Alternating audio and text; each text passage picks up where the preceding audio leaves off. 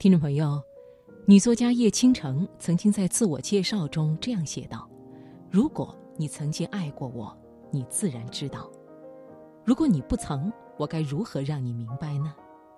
选你所爱，爱你所选，可以千挑万选，但是选定之后不迷茫，就一直向着梦想而去，并且坚信前方一定是明亮那方。”我们今晚首先开始的读人物，就请你听作家叶倾城关于青春与梦想的感悟，选自《解放日报》《朝花周刊》，请你听：梦想是用来指路的。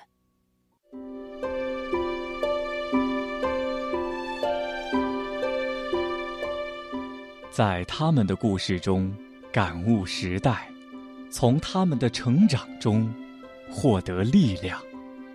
财经夜读，读人物。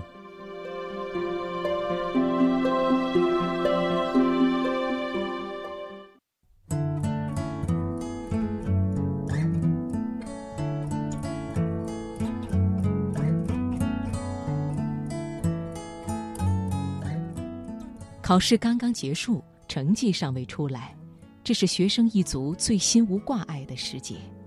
我趁此良机，赶紧带身边的小朋友们去看电影《神秘巨星》，才看了五分钟，就被我命名为“唱歌吧，妈妈”。身边一个小朋友说，也可以命名为《人间界之寻梦环游记》。《寻梦环游记》里，心存音乐梦想的少年，在亡灵世界解开家族几代人的心结，获得了所有长辈的祝福后，才大放异彩。《摔跤吧，爸爸》里的父亲，借助女儿们实现自己的梦想，同时改变了女儿的命运。《神秘巨星》确实是这两部电影的组合。父亲严厉粗暴，母亲宠爱纵容，在夹缝里长大的少女必须套上罩袍才能够唱歌。她想穿过命运的狭小缝隙，必须先与父亲以及父亲代表的整个父权社会对抗。和解从未出现，而她美妙的歌声打动了人心。到最后，她在镜头前面摘下罩袍，从此自由歌唱她的梦想。看完电影，沿着结了薄冰的河岸走走，脚边是没化的积雪。一个年轻人突然问我：“如果他在网络上上传了歌，没人听怎么办啊？也就是说，如果他根本就没有音乐天赋呢？”我想了想，答道：“大部分人，或者说是绝大多数人，都是没有天赋的。但是能做自己喜欢的事情，已经是福气。只要有一点点灵气，那么加上大量的学习和训练，还是能做得不错的。”另一个年轻人插嘴：“但是如果他根本不知道自己喜欢什么，怎么办呢？他很可能今天传几首歌，明天传几幅画。”我听得有趣，接下去。后来听说咏春好，去学学。大后天听了一次演讲，立刻决定当学霸。对对，几个年轻人异口同声，倒是把我吓了一跳。他们七嘴八舌说的是同一个问题：为什么要有梦想？没有梦想行不行？没有梦想当然是行的。如果把人只看作一种哺乳动物。所求不过温饱二字，那么梦想、爱情、事业、自由，全可以没有。但如果我们说的是人生，那么梦想最大的意义就是前路漫漫，它给了你前行的方向，也让你的路走得容易些。梦想不见得都高大上。我有一个朋友的梦想就是赚钱，关键字不是钱，是那个赚。他喜欢赚钱的过程，充裕而真实的成就感。上阵前是抽刀在手，踌躇满志；赢了是笑傲江湖，独孤求败；惜败也不要紧，给了更多的能力去赢回来。我自己的梦想呢，就是写。我喜欢写一种无声的诉说，无论命运给我什么样的挫磨，最后我还是坐下来写。我的愤怒、屈辱、无奈，用写作来释放；我的白日梦都在文字里实现。只要还能写，对我都是好时光。我写的不够好没关系，也许我还有机会越写越好。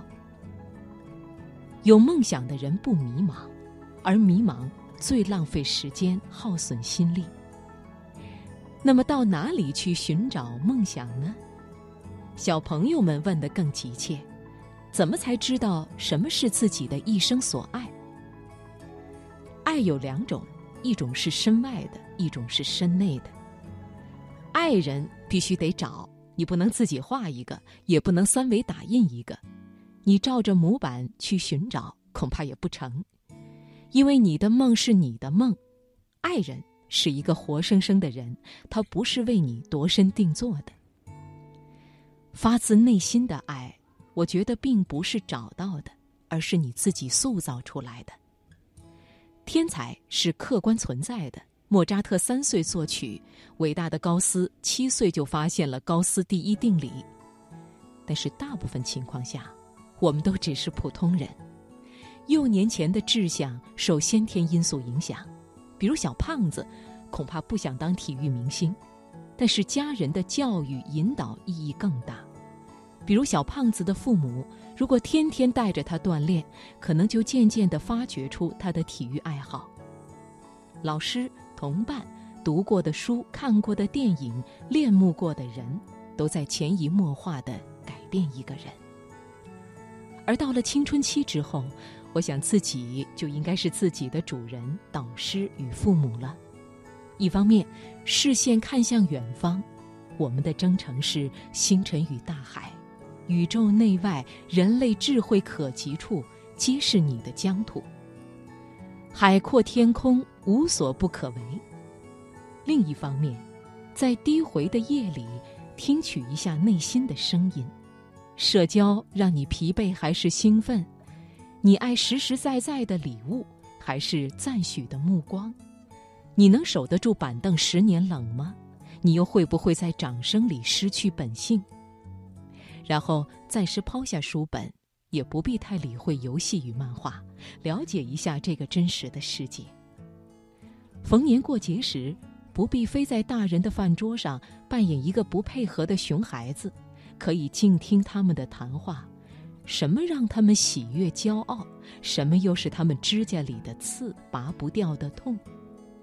你再来问问自己：你要成为他们吗？